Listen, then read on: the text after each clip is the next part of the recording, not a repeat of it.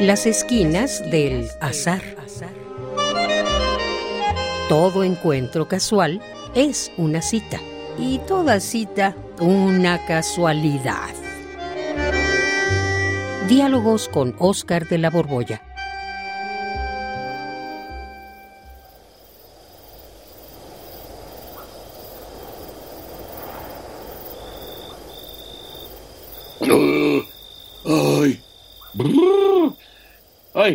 Pero qué, qué mumú, qué mumú mumú qué? hace, Oscar.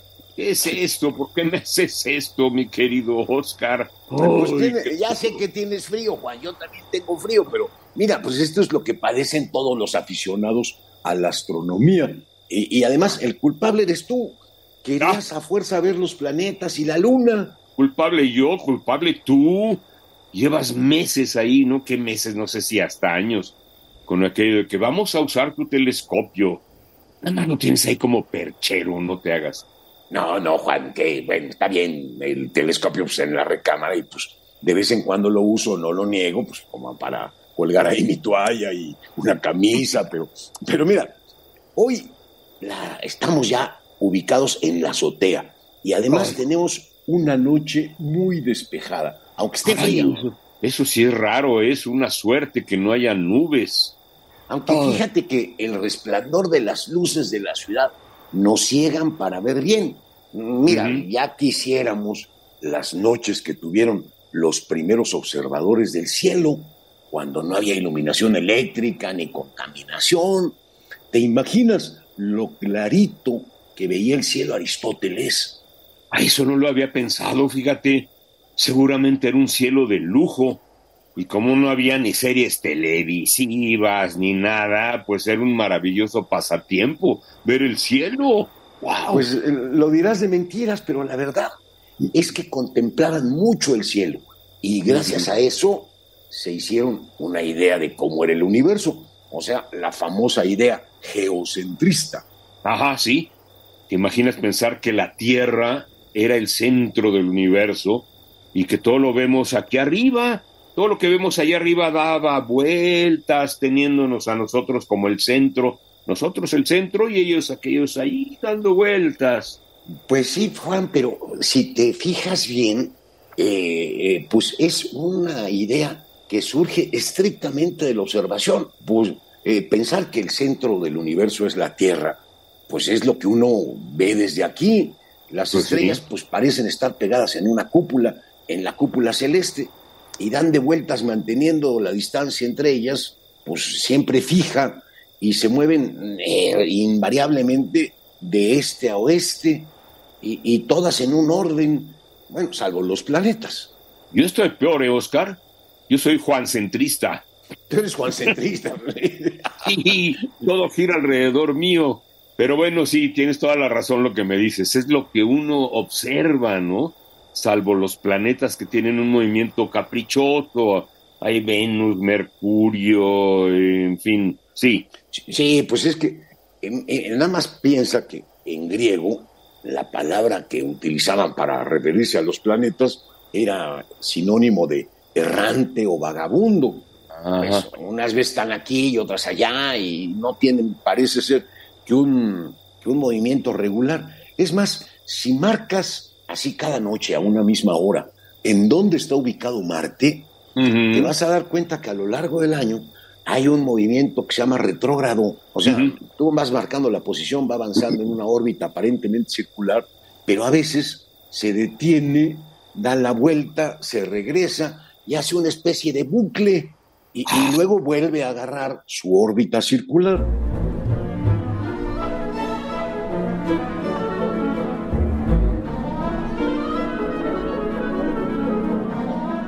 Oye, Oscar, ¿tú sabes cómo era la cosmología o la cosmografía o la...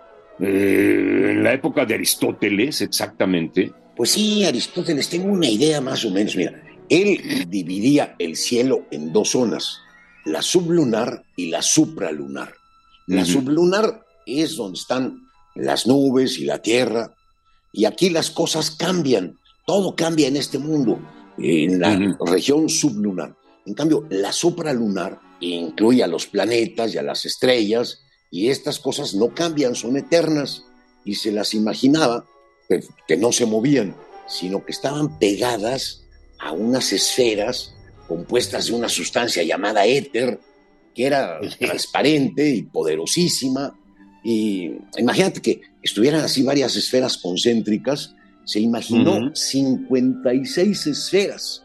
Y, en la última pues, estaban las estrellas más tenues, y más allá de esto no existía nada. El universo para Aristóteles era finito, se acababa ahí en la última de las esferas.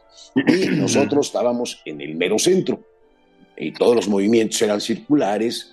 Y pues aquí nosotros teníamos un lugar privilegiado.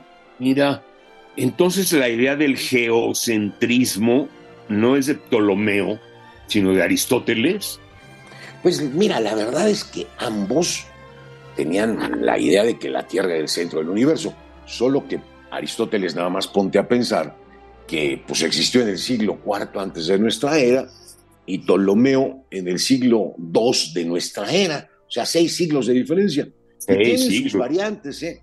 ¿eh? Ptolomeo, pues, plantea una diferencia muy importante. Hace un modelo matemático para poder tener una capacidad de predicción de dónde encontrar a los planetas y propone que el centro-centro no es la Tierra, sino un lugar vacío al que llama Ecuante. Ecuante. Y, no creas que esto significa que descentró la Tierra. Lo que pasa es que utilizó esto como un mero cálculo matemático. Eh, esto lo puedes ver en su libro El Almagesto. Y, y ahí también habla de unos epiciclos que son los que explican los bucles. Imagínate un círculo que va siendo como unos, unos bucles y, vuelve a reentroncar y así. En ese momento lo importante es que las matemáticas no se pensaba que fueran la estructura de lo real, sino un mugroso artificio matemático para afinar el calendario. Oye, pero entonces los cálculos de Ptolomeo eran más precisos y él mismo no consideraba que fuese mejor su teoría. Pues esa es justamente una pregunta interesantísima, Juan. Fíjate, hoy los cálculos matemáticos cuando no cuadran, como le tenemos una fe ciega a las matemáticas, pensamos que es la verdadera estructura de la realidad, suponemos que algo existe si es que no cuadran los cálculos. Esto fue lo que se asumió, por ejemplo, con el bosón de Higgs. Salían mal las ecuaciones, pues se supuso, se postuló que ahí tenía que haber algo. Y efectivamente lo descubrieron. Pero antes las matemáticas pues, eran un mero método de cálculo. Y, lo importante eran las ideas eh, teológicas preconcebidas que se tenían. Y pues estaban esas ideas basadas en la experiencia. Eh, porque a ver, además de tu frío, ¿tú sientes que la Tierra se mueve? Pues mira, pues la verdad, salvo cuando hay temblor o terremoto, la Tierra no se mueve, Oscar. Pues ahí tienes, Juan, la idea que actualmente tenemos del universo y de que el Sol se, mueve y que nosotros lo seguimos y que Él es el centro del universo y que eh, el Sol se mueve alrededor de la Vía Láctea. Pues a qué hora se mueve, no se siente que se mueva la Tierra. Son contraintuitivas.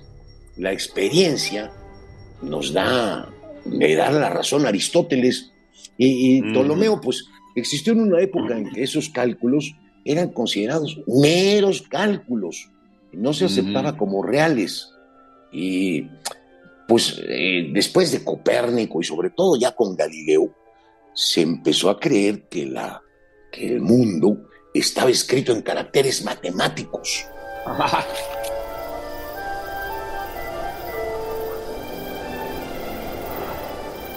Oye, tengo la impresión de que ahora sí han cambiado mucho las cosas.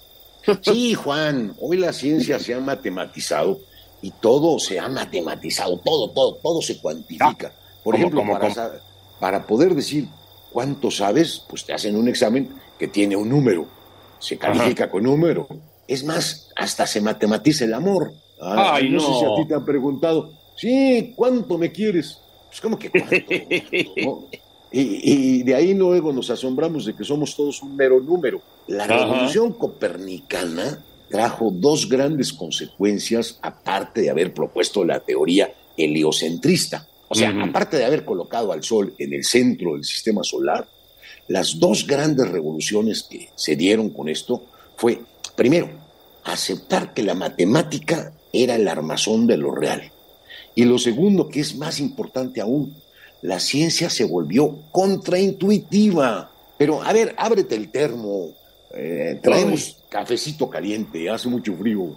Ay, sí, Oscar. Oye, ¿te has dado cuenta, Oscar, que con esta plática que ya tenemos aquí todo este rato muriéndonos de frío, ni cuenta me estaba dando del frío y además no me has dejado ver con tanta plática los cráteres de la luna. Ya déjame asomarme a tu telescopio, ¿no? A ver, préstame el ocular del telescopio. Ah, órale, pues ahí tienes, asómate, pues. Sí, oye, aquí pura bla, bla, bla, y yo no, no. ¡Ah! ¡Wow! ¡Qué maravilla! ¿Cómo brilla la luna? Pero muchísimo, y los cráteres se ven clarísimos. Fíjate cómo se te va a salir del ocular la, luna, nada más espérate tantito, si no le mueves esta, eh, eh, eh, esta palanquita, se te va a salir del ocular, Juan, muévele, muévele. A ver, a ver, a ver,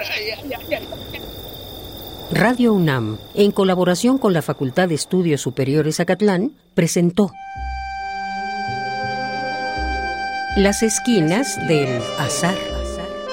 Todo encuentro casual es una cita y toda cita una casualidad. Voces, Oscar de la Borbolla y Juan Stack. Producción y realización, Rodrigo Aguilar y Denis Licea. Radio UNAM, Experiencia Sonora.